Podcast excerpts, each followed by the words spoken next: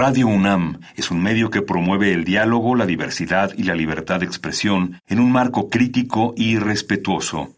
Los comentarios expresados a lo largo de su programación reflejan la opinión de quien los emite, mas no de la radiodifusora.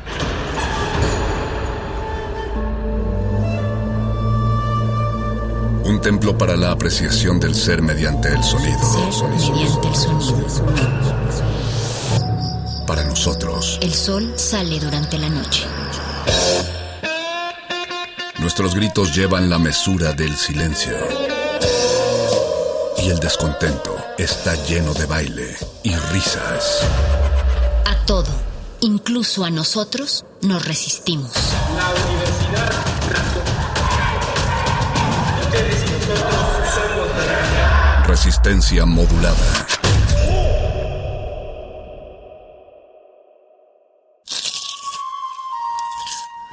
Es momento de alimentar nuestro espíritu con páginas. Las letras son la botana del alma.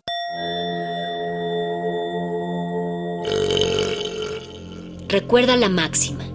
Los libros son como los tacos. Aún los malos son buenos. Muerde lenguas.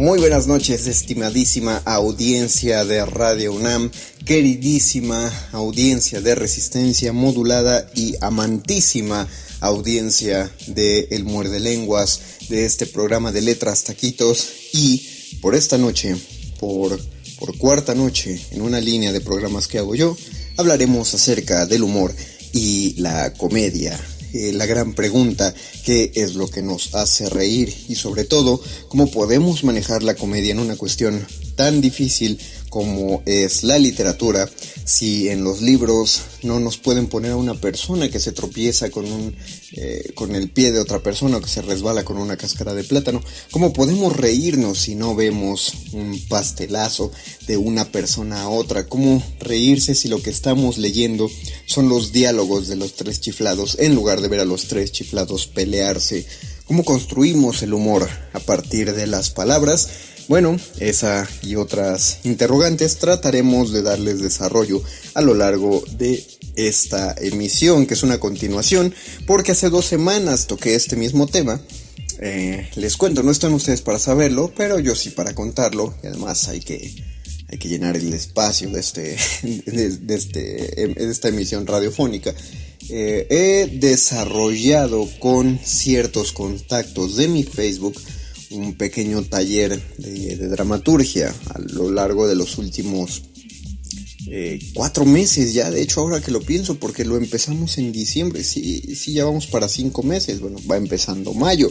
Ah, un saludo, una bienvenida a mayo, disculpen que se me pasara el hecho de que es mayo, pero es que este programa es grabado, entonces yo lo estoy grabando cuando todavía es abril, cuando es la última semana de abril, pero para, para ustedes que ya lo están escuchando y para mí que también lo estoy escuchando ya es mayo, entonces, hola mayo, bienvenido. Eh, bueno, lleva, desde diciembre empecé este, esta dinámica de taller de dramaturgia y hay una, una enorme cantidad eh, de, oferta de talleres de dramaturgia actualmente online, cosa que agradezco mucho.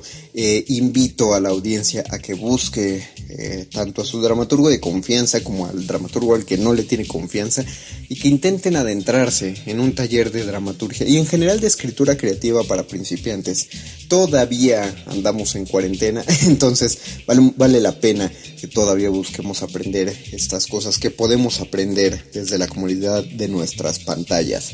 Entonces yo empecé a hacer este, este trabajo eh, con, con, mis amigos y la cuestión es que eh, llegado cierto punto ya se nos estaban agotando los temas porque al ser un taller literario solo se puede trabajar con los textos de los alumnos, eh, pero los, alumnos son personas pues como todos muy ocupados, es decir, todos tienen sus trabajos, sus proyectos personales, entonces había clases en las que no se podía llegar a trabajar un texto ya hecho, ¿no? no una semana no nos daba tiempo para para generar cosas. Y aunque pueda sonar que lo estoy diciendo sarcástica o irónicamente, no, no, no, es en serio, yo, yo comprendo, una semana luego no es nada de tiempo para escribir.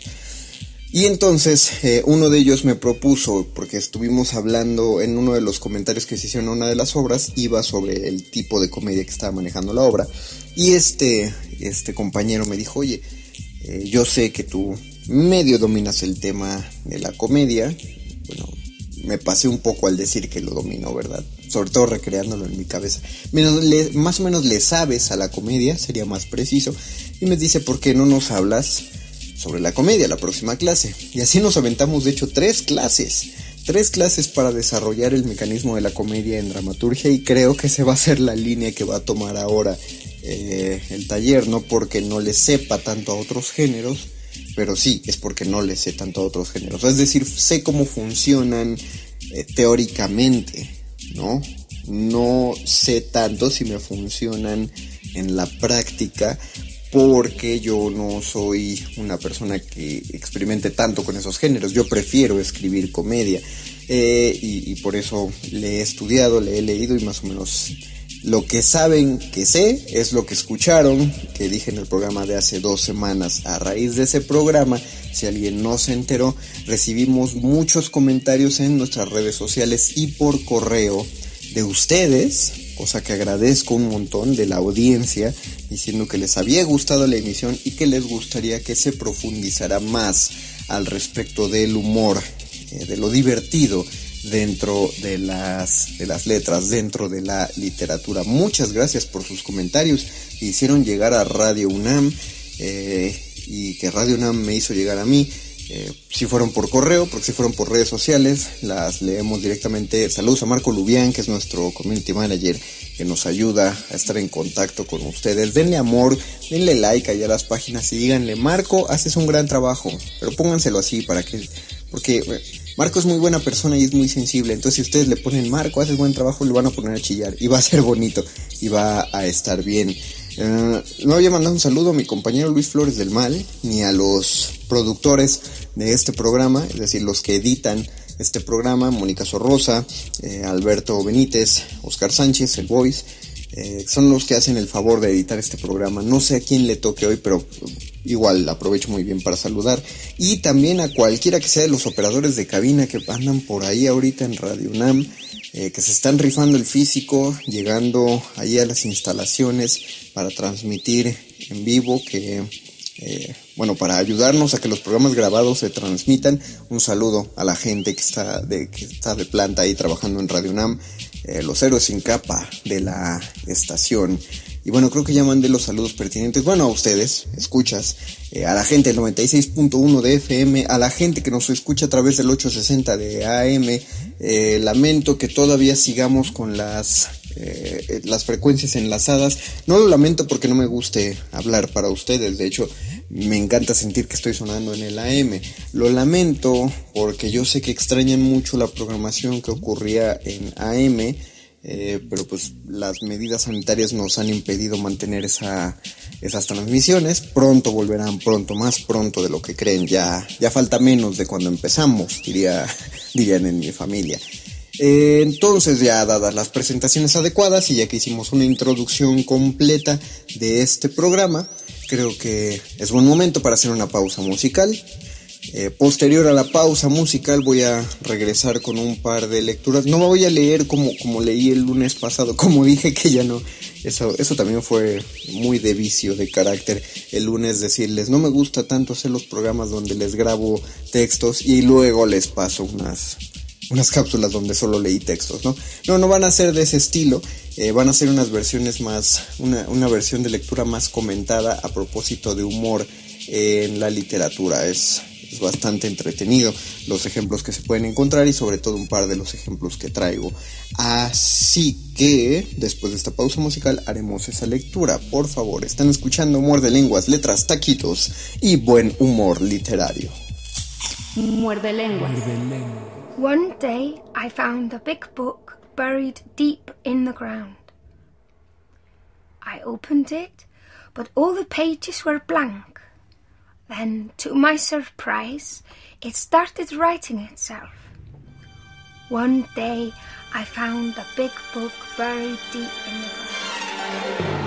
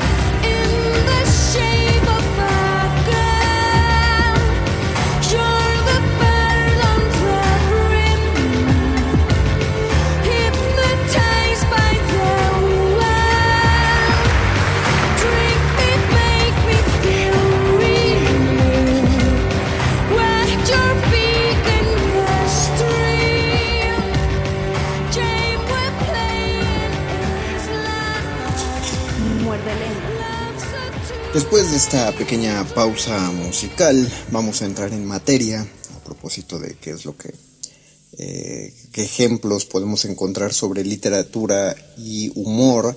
Y por supuesto es una visita necesaria a esto, la vida del buscón Don Pablos, del maestro Quevedo. Eh, pues es una de las llamadas novelas picarescas eh, que yo no, no, creo que debería ir en, el englobado de picaresco, en tanto que el pícaro funciona como un personaje con vicios, el cual no recibe el castigo por dichos vicios. En general, eh, bueno, esa es la función del pícaro. Y en cuestión del buscón Don Pablos, si hay algo que le pasa constantemente, es, una, es que es un personaje con muy mala suerte. Eh, vamos a, voy a hacer una lectura del capítulo primero del primer libro, no completa, o sea, voy a ir leyendo una parte y voy a hacer unos comentarios y para que ubiquemos cuáles son los aspectos cómicos de este texto. Eh, el capítulo primero es en que cuenta quién es el buscón y de dónde, así se llama. Yo, señor, soy de Segovia. Mi padre se llamó Clemente Pablo, natural del mismo pueblo, Dios le tenga en el cielo.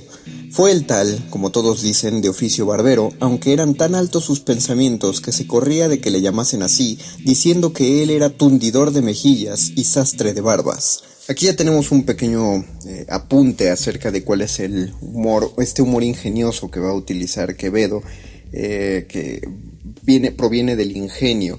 Uno de los aspectos que nos hace reír cuando escuchamos a una persona es que tenga eh, gracia, Puede, parecer que estoy hablando muy vagamente, pero el decir las cosas con gracia es un arte, es decir las cosas de manera eh, con mucha imaginación. Piensen en las personas de su grupo social cuando hablan, qué cosas les hacen reír y precisamente lo que dicen es porque son muy son de mente abierta es lo que la, eh, suele decirle la gente tiene mucha chispa. Esa chispa no es más que ingenio al momento de hablar de modo que en este en este primer párrafo solamente Quevedo habla de que su padre era una persona tan inteligente que no le gustaba que le dijeran que era barbero sino tundidor de mejillas y sastre de, de barbas.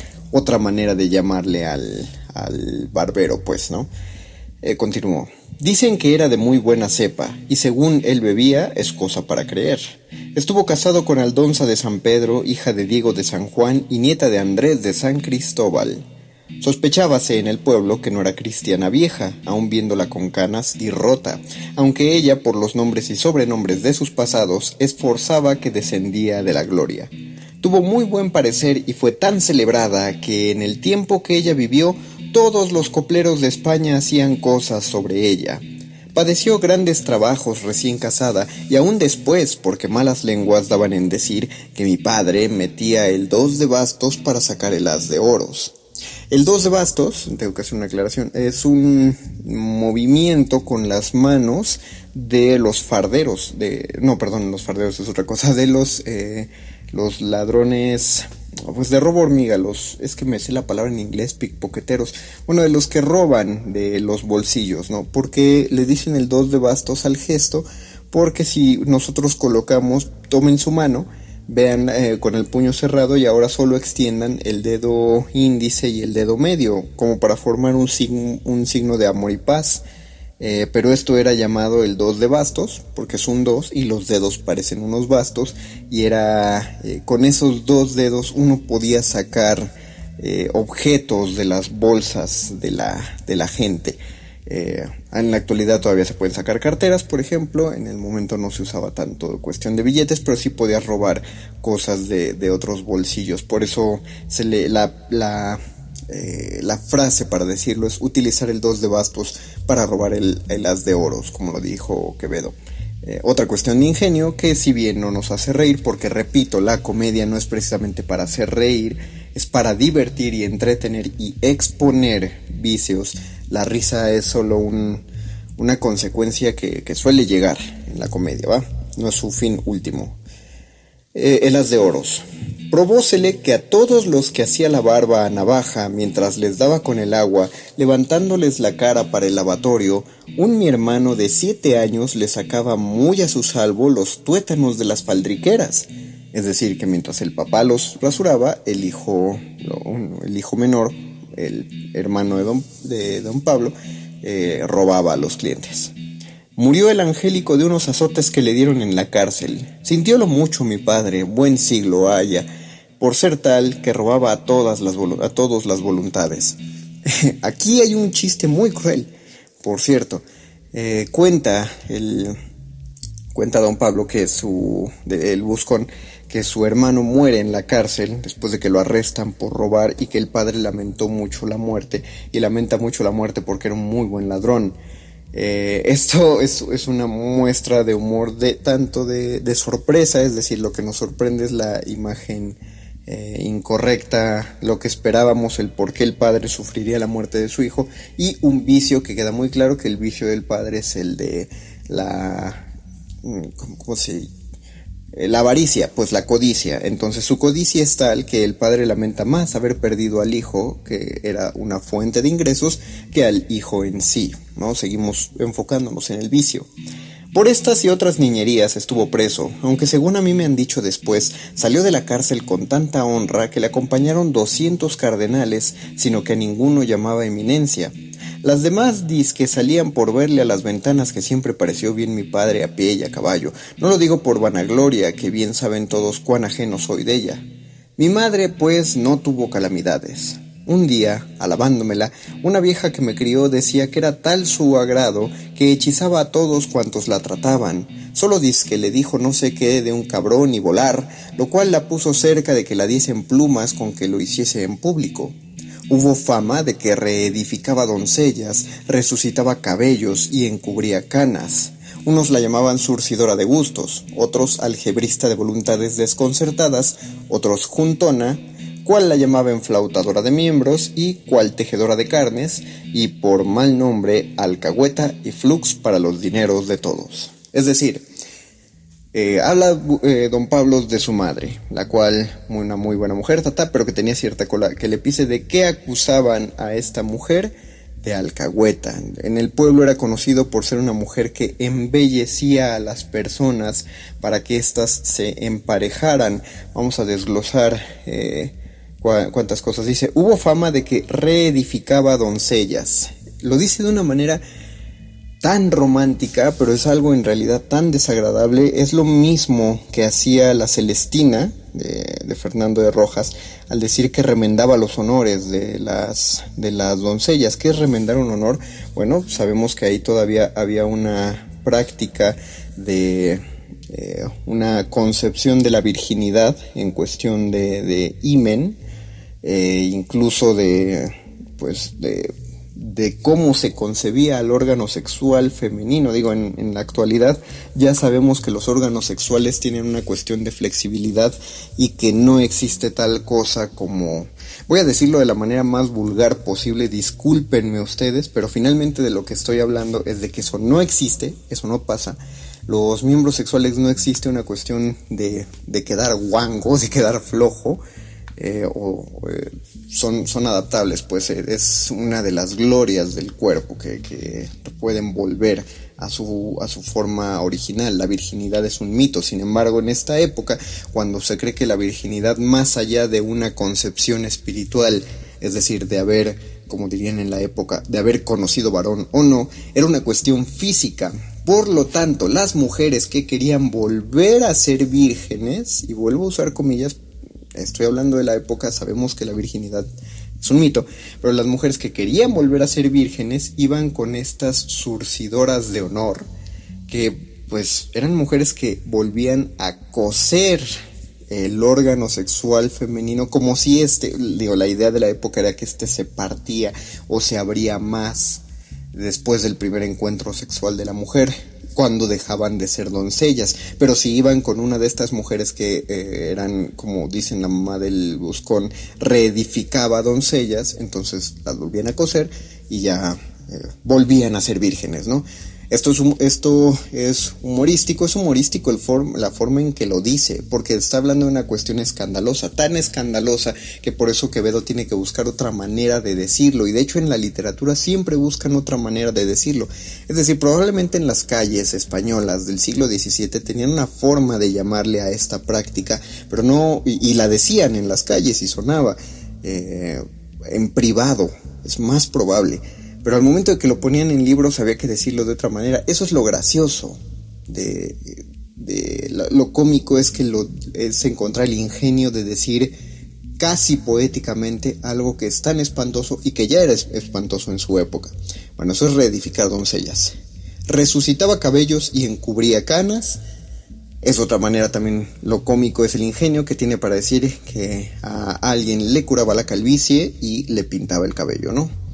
Unos la llamaban surcidora de gustos, otros algebrista de voluntades desconcertadas, otros juntona, cual la llamaba enflautadora de miembros y cual tejedora de carnes. Todas estas palabras están refiriéndose a una persona que junta, eh, a alguien que se encarga de encontrarle pareja a otras personas. Las casamenteras eh, eran una figura de las sociedades anteriores donde las mujeres se encarga, eran mujeres encargadas de conseguirle pareja a otras mujeres solo en búsqueda de matrimonio. Dentro de esta concepción social, una casamentera está bien vista porque una casamentera perpetua, perpetua, perpetua continúa con la sagrada tradición de que la gente se case y, mantenga la especie. Sin embargo, las juntonas o las alcahuetas, igual que hacía eh, la Celestina, solo se encargaban de, cuadrar encuentros sexuales o encuentros amorosos, cuando menos. Entonces, vean qué bonita manera de decir todo esto. Surcidora de gustos, porque para, para que juntes a dos personas, en relaciones amorosas o sexuales, pues tienes que venderle a la otra persona, ¿no? Tienes que decirle, ah, mira, está muy padre, te va a gustar por esto y aquello, estás surciendo el gusto. Algebrista de voluntades desconcertadas es una persona que está planificando que dos personas se pueden gustar aunque no lo sepan. Eh, juntona, bueno, queda bastante claro. Enflautadora de miembros es de lo más bello que he escuchado, que he leído, no lo, no lo recordaba esto. Eh, que es un enflautador, un encantador mediante la, mediante la música.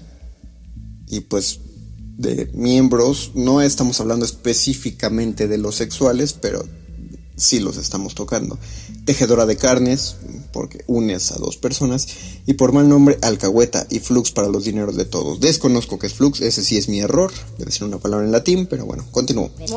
Ver pues con la cara de risa que ella oía esto de todos era para dar mil gracias a Dios. Otra vez.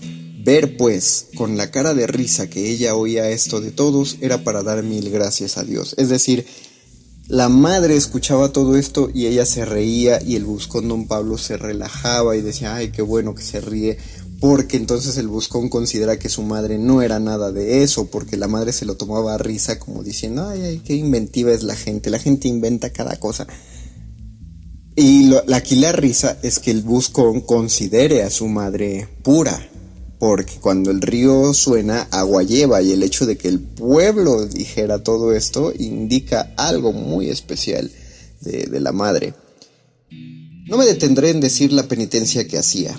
Tenía su aposento donde sola ella entraba y algunas veces yo, que como era chico podía, todo rodeado de calaveras que ella decía eran para memorias de la muerte y otros por vituperarla que para voluntades de la vida. Su cama estaba armada sobre sogas de ahorcado y decíame a mí, ¿Qué piensas? Con el recuerdo de esto aconsejo a los que bien quiero que para que se libren de ellas vivan con la barba sobre el hombro, de suerte que ni aun con mínimos indicios se les averigüe lo que hicieren. La madre era bruja y, y, lo cómico aquí es que trataba de esconderlo de una manera pues casi, casi muy inocente. Además qué bonita figura, esto no es cómico, pero qué bonita figura eso de vivir con la barba sobre el hombro. Porque ustedes imaginen que tienen barba o si la tienen, pónganla sobre el hombro que quieran. El gesto con la cabeza, el gesto que genera es el de estar volteando sobre el hombro, el de cuidarse las espaldas. Eh, la gracia de Quevedo radica mucho en la manera en que tiene de decir las palabras. Hubo grandes diferencias entre mis padres sobre a quién había de imitar en el oficio, mas yo que siempre tuve pensamientos de caballero, desde chiquito nunca me apliqué ni a uno ni a otro. Es decir, el hijo eh, los padres se peleaban a quién se debe parecer más. ¿A ti que eres un barbero que roba a los clientes o a mí que soy una bruja y una alcahueta? Y dice el buscón, pues como yo quería ser una persona de bien, nunca quise parecerme a ninguno de los dos. Eh, bueno, expliquemos la, la, eh, la, cuestión cómica de esto, que es finalmente, digo, lo dije y probablemente todos entendieron que era cómico, pero el estudio, el motivo de estudiar esto es por qué nos resulta cómico. Eh, nos resulta cómico porque el, en el equívoco de la lógica de los personajes, todo padre, toda madre, quiere que sus hijos eh, se le parezcan en algo, quieren, eh, se consideran, y, ahí está la cosa, más, de, más que querer ser un buen ejemplo, los padres se consideran ya un buen ejemplo. No están para saberlo ni yo para contarlo, pero los fines de semana necesito ayudar a un pequeño negocio familiar y ahí me da la oportunidad de ver cómo trabaja, cómo conviven muchas familias, ¿no? Entonces puedo ver que cuando le van a comprar el desayuno a los niños, eh, los niños piden, ellos quieren por ejemplo un yogurt, ¿no? O un cereal. Y puedo ver a las madres corregirlos y que les dicen, ah, no, o, quieren salchichas. Y pueden ver a, las madres corregirles y decirles que no, que mejor pidan una sopa maruchan eh, de desayuno. Y, y no sé, me resulta bastante extraño que una, que una madre condicione al hijo a que en lugar de pedir un yogur, ya digo, como están los productos en la actualidad, no sé si precisamente un yogurt sea más sano, si es que puede haber comida sana en una tienda, no sé si un yogurt sea más sano que una, que una sopa maruchan. Cualquiera podría pensar que sí, ¿no? Pero me resulta curioso que, que, esa sea la elección de desayuno y que la madre lo condicione de ese modo y que considere que está tomando una buena decisión. Lo cómico de la paternidad eh, y ojo de ahí, que estoy, que voy a criticarnos a todos por igual, a los padres de todos nosotros y a todos nosotros, eh, siendo padres de lo que sea, siendo ejemplos a seguir. Todos nos consideramos un buen ejemplo a seguir y, pero tenemos que verlo desde fuera para darnos cuenta que no, que somos risibles. ¿Por qué? Porque somos personas, somos seres humanos y somos seres humanos y por lo tanto tenemos defectos, somos falibles. El mayor error de un ser humano es considerarse que, es considerar que otra persona debería imitarlo y aún así todos nos consideramos un buen ejemplo. Hay gente que dirá en este momento que está escuchando esto, bueno, pero yo trabajo, y, pero no soy adicto al trabajo, yo trabajo bien, trabajo adecuadamente, leo mis libros, escucho música, eh, me baño adecuadamente, me lavo los dientes tres veces al día, como bien, como frutas y verduras y carnes, eh, o, como muy poca carne, espero consumir menos carne cada vez para cuidar a los animalitos, soy bueno con los perros, eh, limpio la casa, etcétera. Con todo lo que acabo de decir, he descrito a muchas personas que están escuchando este programa. He, descrito a muchas personas que hacen este programa. Eh, es decir, todos tenemos virtudes. Cuando hablamos de que eso me debería imitar la gente, pues la, es, cierto, definitivamente eso debería imitar la gente. Pero los hijos convivimos con los padres 24/7, al menos los primeros años de nuestra vida, y eso nos basta para conocer que esos no son todos sus hábitos. La gente que escuchó y que dijo, sí, sí, yo sería, según la descripción que acaba de dar el mago conde, yo sería un, buen tutor, una buena tutora. Pero nos faltan todos los otros, incluso aquellos que no consideramos vicios. De entrada, personalmente les diría que una persona que es capaz de enumerar así todas sus virtudes debe ser una persona insoportable durante su vida y perdón que se lo suelte así de sopetón, lo bueno que no nos estamos viendo y yo no sé a quién agravio, pero si alguien es capaz de enumerar tantas virtudes de sí mismo, debe ser una persona con la que es imposible convivir, qué espanto convivir con una persona que se siente tan, entre comillas, consciente, cierro comillas, de sus, de sus virtudes, qué desagradable además. Bueno, esto fue todo el estudio solo para decir lo simpático, lo paródico que es el hecho de que los padres del buscón eh, se pelearán por ver quién, a quién debía imitar su hijo, porque se consideran un buen ejemplo. Eh, esto es lógico y lógico al mismo tiempo, es decir, es probable que los padres no consideren que lo que hacían estaba bien, simplemente consideran que así se vive. Pero es exactamente lo mismo que un padre que ve que le da risa que su hijo de cuatro meses de edad ya toma Coca-Cola es exactamente lo mismo que los padres que les da risa que los niños sus primeras palabras son groserías y los ponen a insultar a familiares. Es la misma gracia de los padres que en Halloween visten a sus hijos de narcos, ¿no? Repito, no estoy diciendo que nada de eso sea reprobable, ni que haya que cancelar a nadie, ni que haya que quitarle el derecho de paternidad a nadie, porque todos cometemos esos errores, a todos nos da risa. No sabemos el daño que probablemente le estemos causando a los niños, pero esto va a ser un ciclo sin fin. Y Quevedo resume ese ciclo sin fin que lleva ejecutándose probablemente desde mucho antes del siglo XVII en los padres del Buscón. Decíame mi padre, hijo, esto de ser ladrón no es arte mecánica, sino liberal. Y de ahí a un rato, habiendo suspirado, decía de manos, ah, quien no hurta en el mundo no vive. ¿Por qué piensas que los alguaciles y jueces nos aborrecen tanto? Unas veces nos destierran, otras nos azotan y otras nos cuelgan, aunque no haya llegado el día de nuestro santo. No lo puedo decir sin lágrimas. Lloraba como un niño el buen viejo, acordándose de las veces que le habían bataneado las costillas. Porque no querrían que a donde están hubiese otros ladrones sino ellos y sus ministros. Mas de todo nos libra la buena astucia. En mi mocedad siempre andaba por las iglesias y no cierto de puro buen cristiano. Muchas veces me hubieran llevado en el asno si hubiera cantado en el potro. Nunca confesé sino cuando lo manda la Santa Madre Iglesia. Preso estuve por pedigüeño en caminos y a pique de que me estresaran el tragar y el acabar todos mis negocios con 16 maravedís, 10 de soga y 6 de cáñamo. Más de todo, me ha sacado el punto en boca, el chitón y los nones.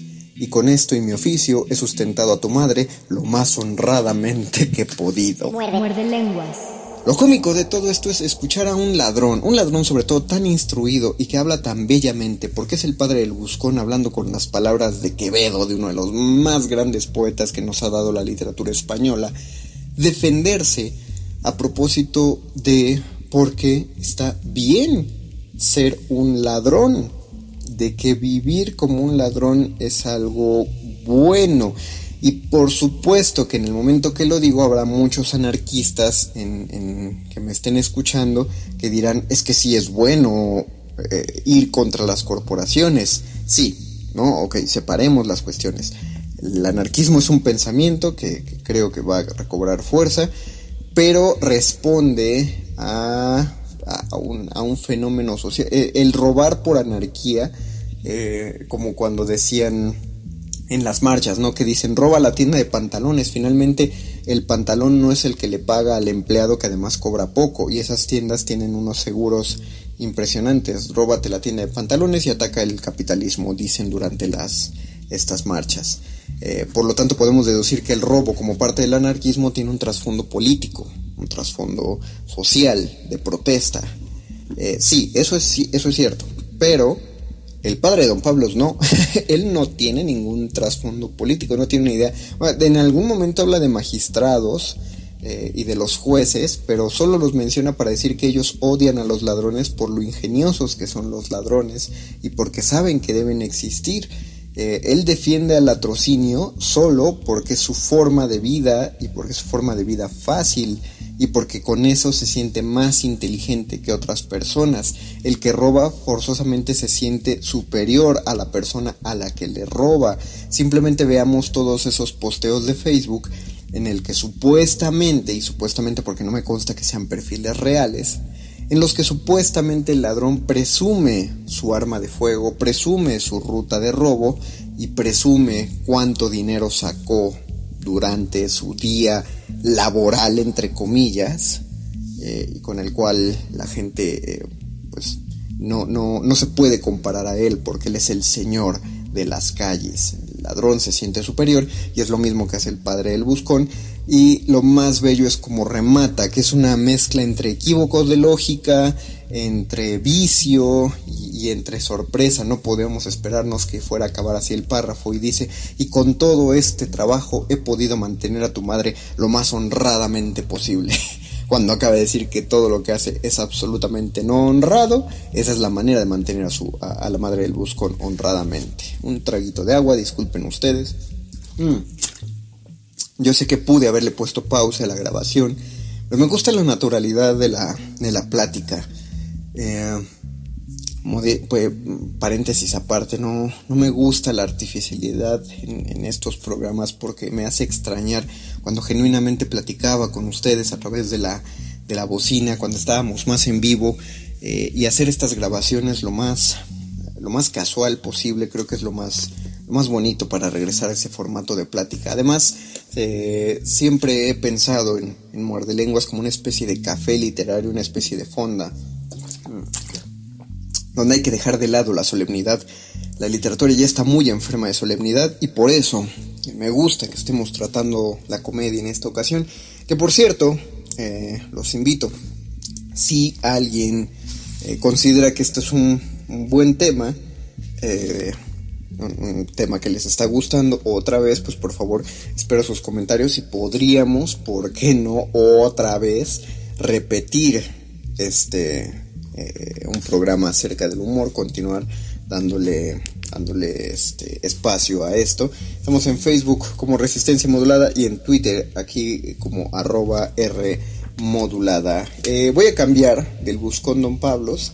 Esto puede ser un, error, eh, pero porque voy a leer a partir de una traducción, pero será bueno que, este, que leamos a Molière eh, padre de la comedia clásica. Eh, siempre lo plantean como que era muy clownesco, muy de comedia física, muy de golpes y pastelazos franceses del siglo XVII, pero era, era muy ingenioso el señor Jean-Baptiste de Poquelin, llamado Molière.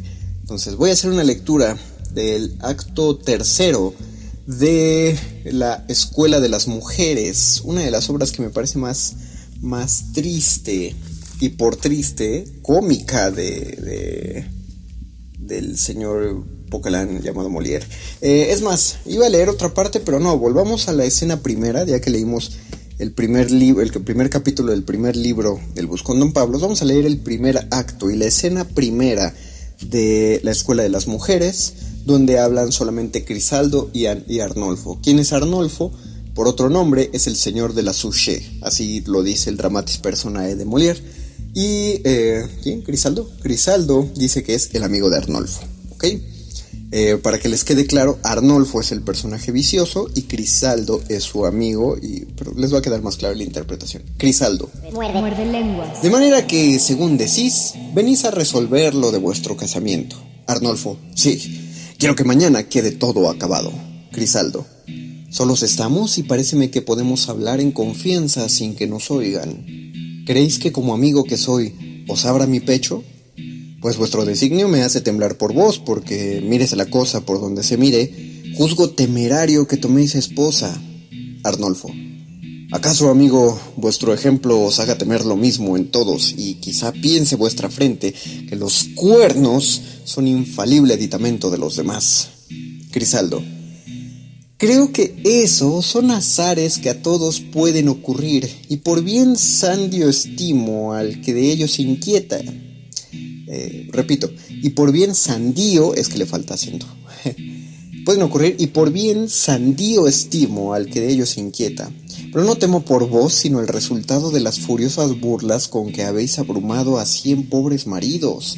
Ya sabéis que ni grandes ni pequeños se han librado de vuestras críticas y que vuestro mayor placer ha consistido en sacar a luz cien secretas intrigas, Arnolfo, y con razón. Hay ciudad en el mundo donde se vean maridos tan pacientes como los de esta. No advertimos que todos, cualquiera que sea su clase, están muy bien provistos de cornamenta, uno amasa riquezas que su mujer entrega al que le hace cornudo. Otro, algo más venturoso pero no menos infame, ve como a diario envían regalos a su mujer y no se le ocurre sentir celos, pues que ella afirma que son presentes dedicados a su virtud. Este arma escándalos que de nada le sirven, el otro deja correr plácidamente las cosas y cuando llegan los galanes de su mujer coge capa y guantes y sale. Tal esposa, como honrada, hace su marido confidencia de que un galán por ella suspira y deplora esos cuidados, que el galán no pierde en modo alguno, mientras el confiado esposo descansa en la falsa franqueza de su mujer. Otra, para excusar su magnificencia, dice que gana en el juego el dinero que gasta. Y el bendito marido, sin pensar qué juego es ese, agradece a Dios los favores que el cielo la prodiga. En fin, Por todas partes veo motivos de sátira y bien puedo como espectador reírme de esos necios.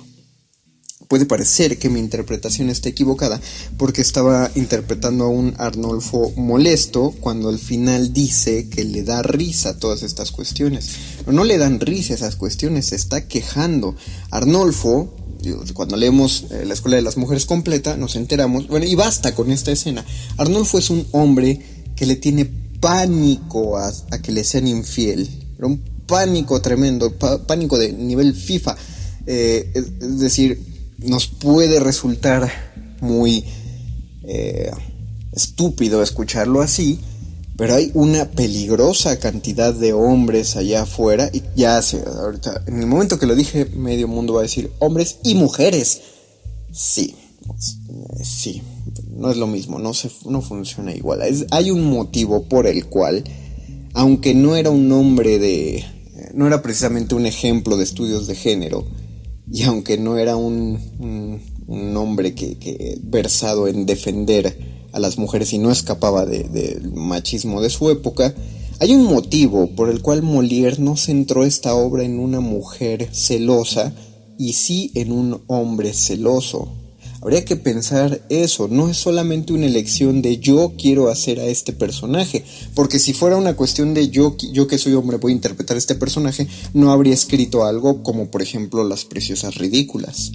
Si Molière fuera un hubiera sido un hombre como los que hay tantos ahora que dicen y también mujeres, entonces hubiera escrito una obra sobre los celos de las mujeres en lugar de burlarse sobre los celos de los hombres se está burlando de estos hombres eh, excesivamente celosos, pero al mismo tiempo también se está burlando de en boca de ese hombre de una sociedad de cómo ha desde ese punto de vista normalizado, entre comillas, normalizado la infidelidad y sin embargo cuando lo dice a nadie le suena mal, es decir, cuando Molière lo describe así, a todos nos parece el paraíso de la poligamia, viva el poliamor en la Francia que está describiendo Molière en, en la Escuela de las Mujeres puesto como lo pone aquí su personaje de Arnolfo, no suena tan mal, suena muy pacífico.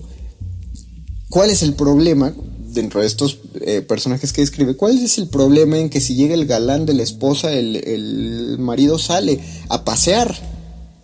¿En serio cuál sería el problema? Hay alguien, también no faltará quien diga, ay, pero es que qué cookie y, lo está, están simpeando y la fregada.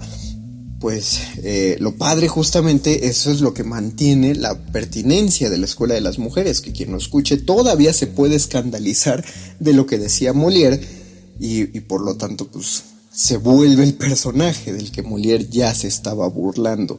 Eh, eh, su, amigo Crisaldo, por el contrario, intenta relajarlo y precisamente porque sabe cómo es Arnolfo, cómo, sabe cómo es de celoso, le recomienda que lo mejor sería que no se casara. Mm. Es peligroso que Arnolfo se case porque para Crisaldo el matrimonio y la infidelidad, si es que lo podemos seguir llamando de ese modo, van emparejaditos. Mientras que Arnolfo le teme a los cuernos, a Crisaldo le parece que son un sombrero obligado dentro del traje del matrimonio. Continuamos. Eh, que, dije reírme de esos necios. Crisaldo. Sí, pero de quien de otro se burla debe esperar que se desquiten burlándose de él. Ya sé que la gente habla y se huelga comentando las cosas que ocurren mas soy modesto y si bien puedo, llegado el caso, censurar ciertas tolerancias, y si no me propongo en modo alguno soportar lo que ningún marido lleva con paciencia, de todas maneras no hago afectación de andar publicándolo. En efecto, cabe siempre que se vuelvan las tornas y nunca se debe jurar que en ciertas circunstancias se hará o no se hará tal o cual cosa. En consecuencia, si a mi frente le aviniera alguna humana desgracia, casi cierto estoy de que, merced a mi proceder, nadie se burlaría de mí sino a escondidas, y hasta puede que yo tuviese la ventaja de que algunas buenas gentes compadecieran mi mala aventura.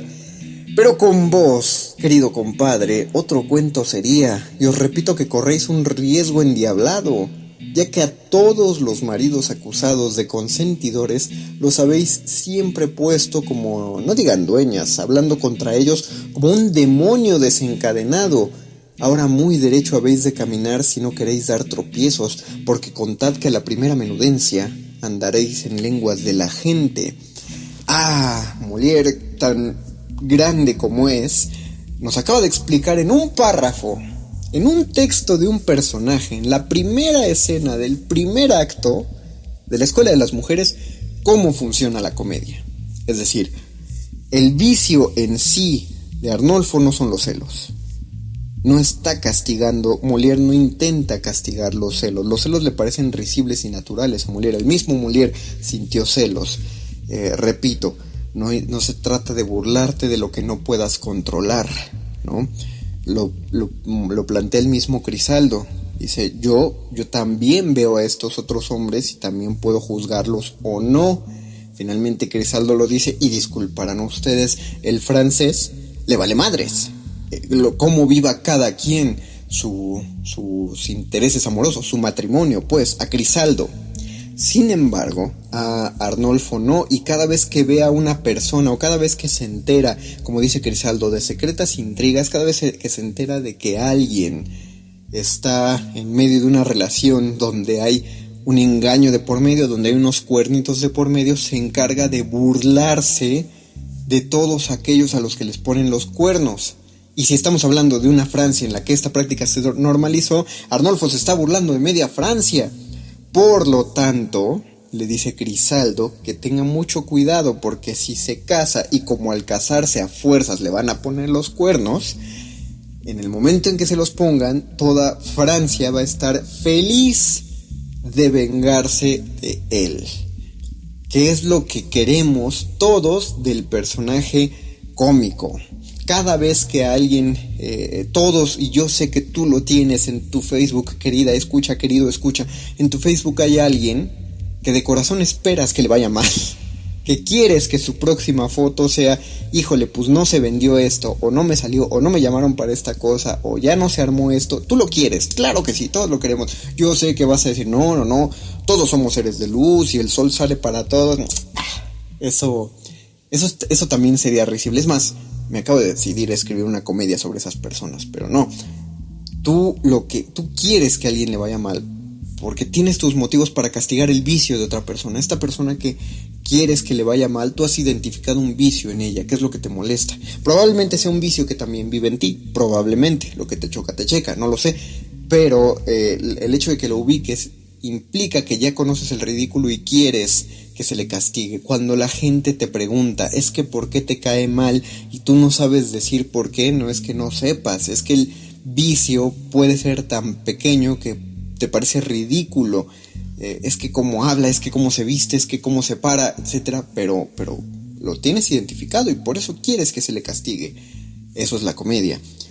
Grisaldo sabe que Arnolfo será castigado, que al casarse va a ponerse en el ojo público y la gente va a estar feliz, va a estar esperando que se equivoque. Es exactamente lo mismo que le pasa a los políticos.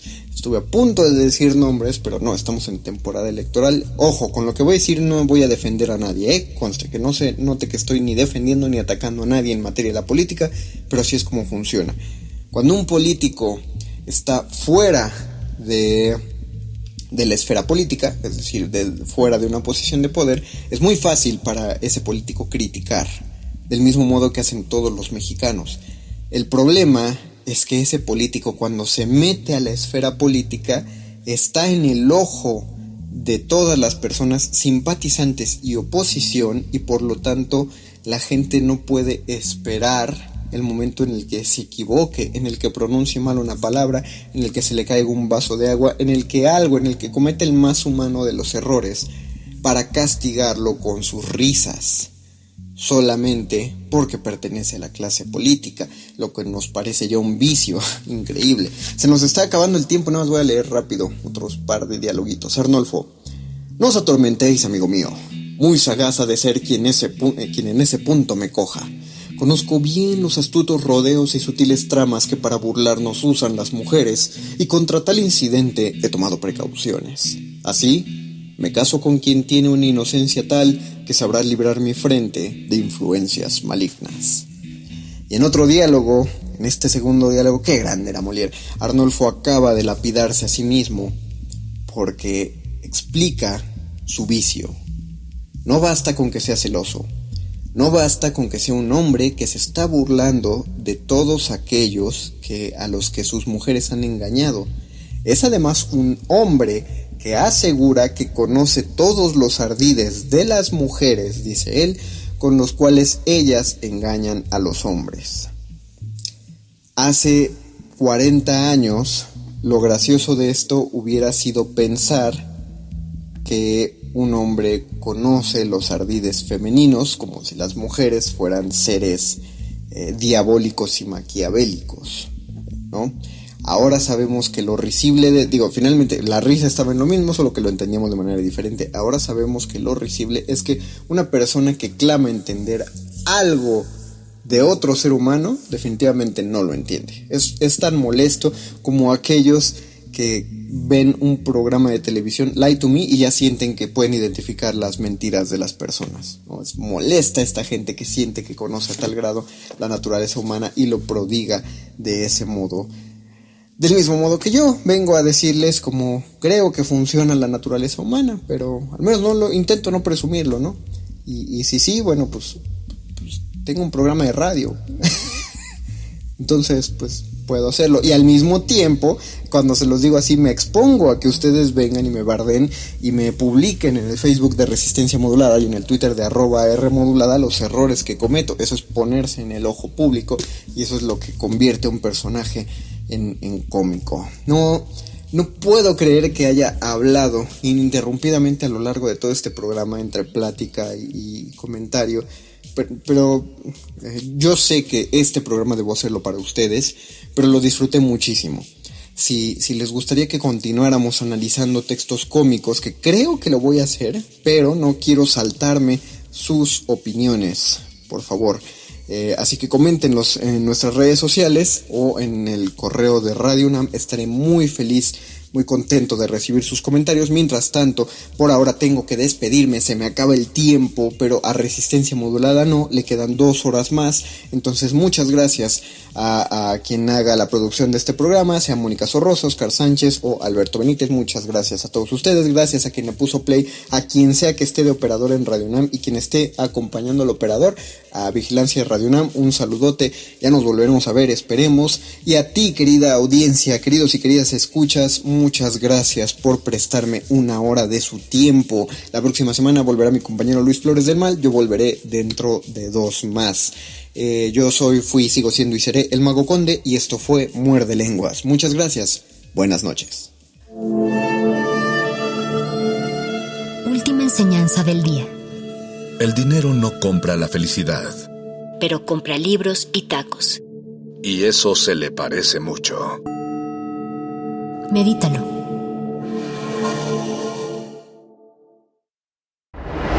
Resistencia modulada. Modulada.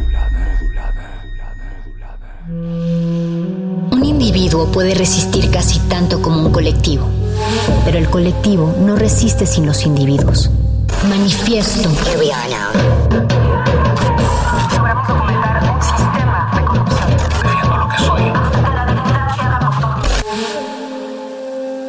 No hay sonidos distintos, solo separados. Tu cuerpo es una revolución. Manifiéstate.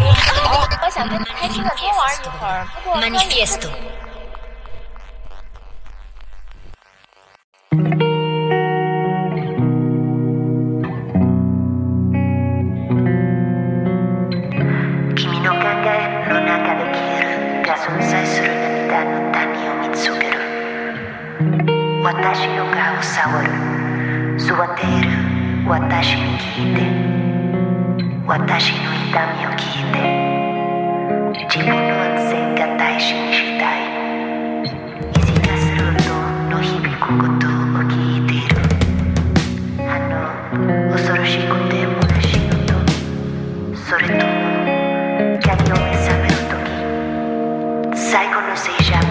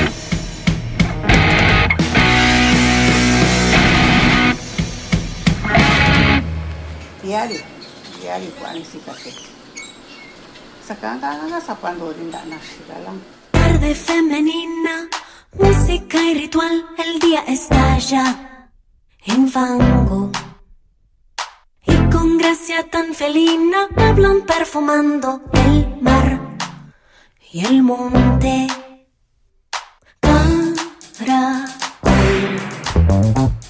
Fotos en el tocador.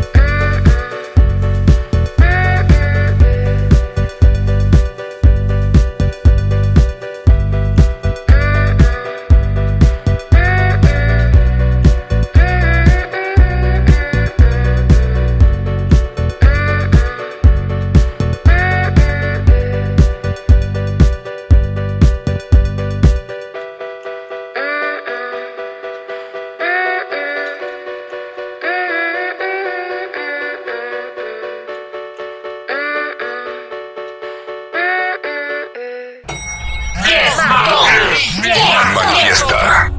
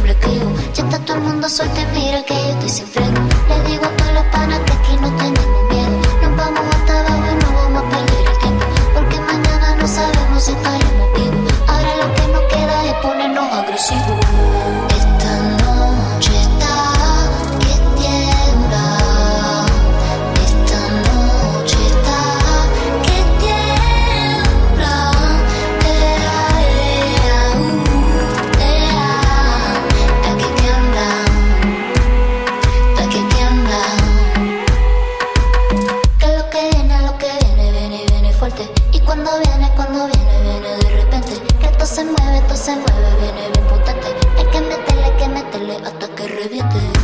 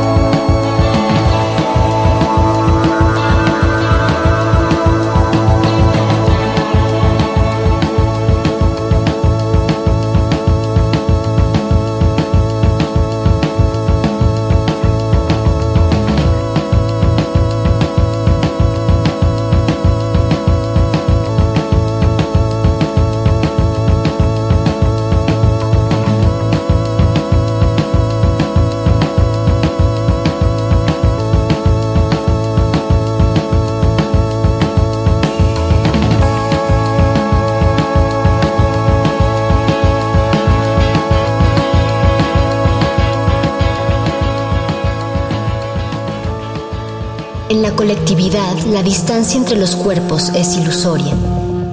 Pero en esa distancia está nuestro manifiesto.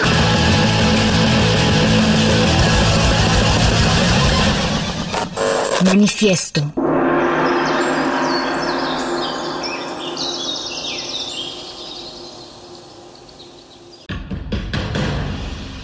Como dijo el sabio Playlist Zoo, el viaje de las mil canciones empieza siempre con la primera reproducción.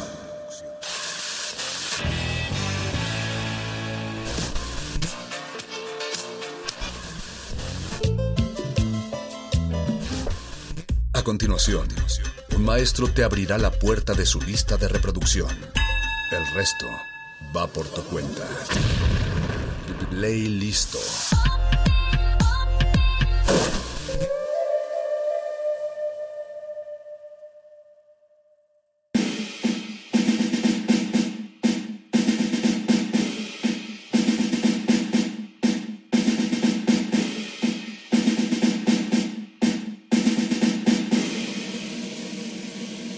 Playlist.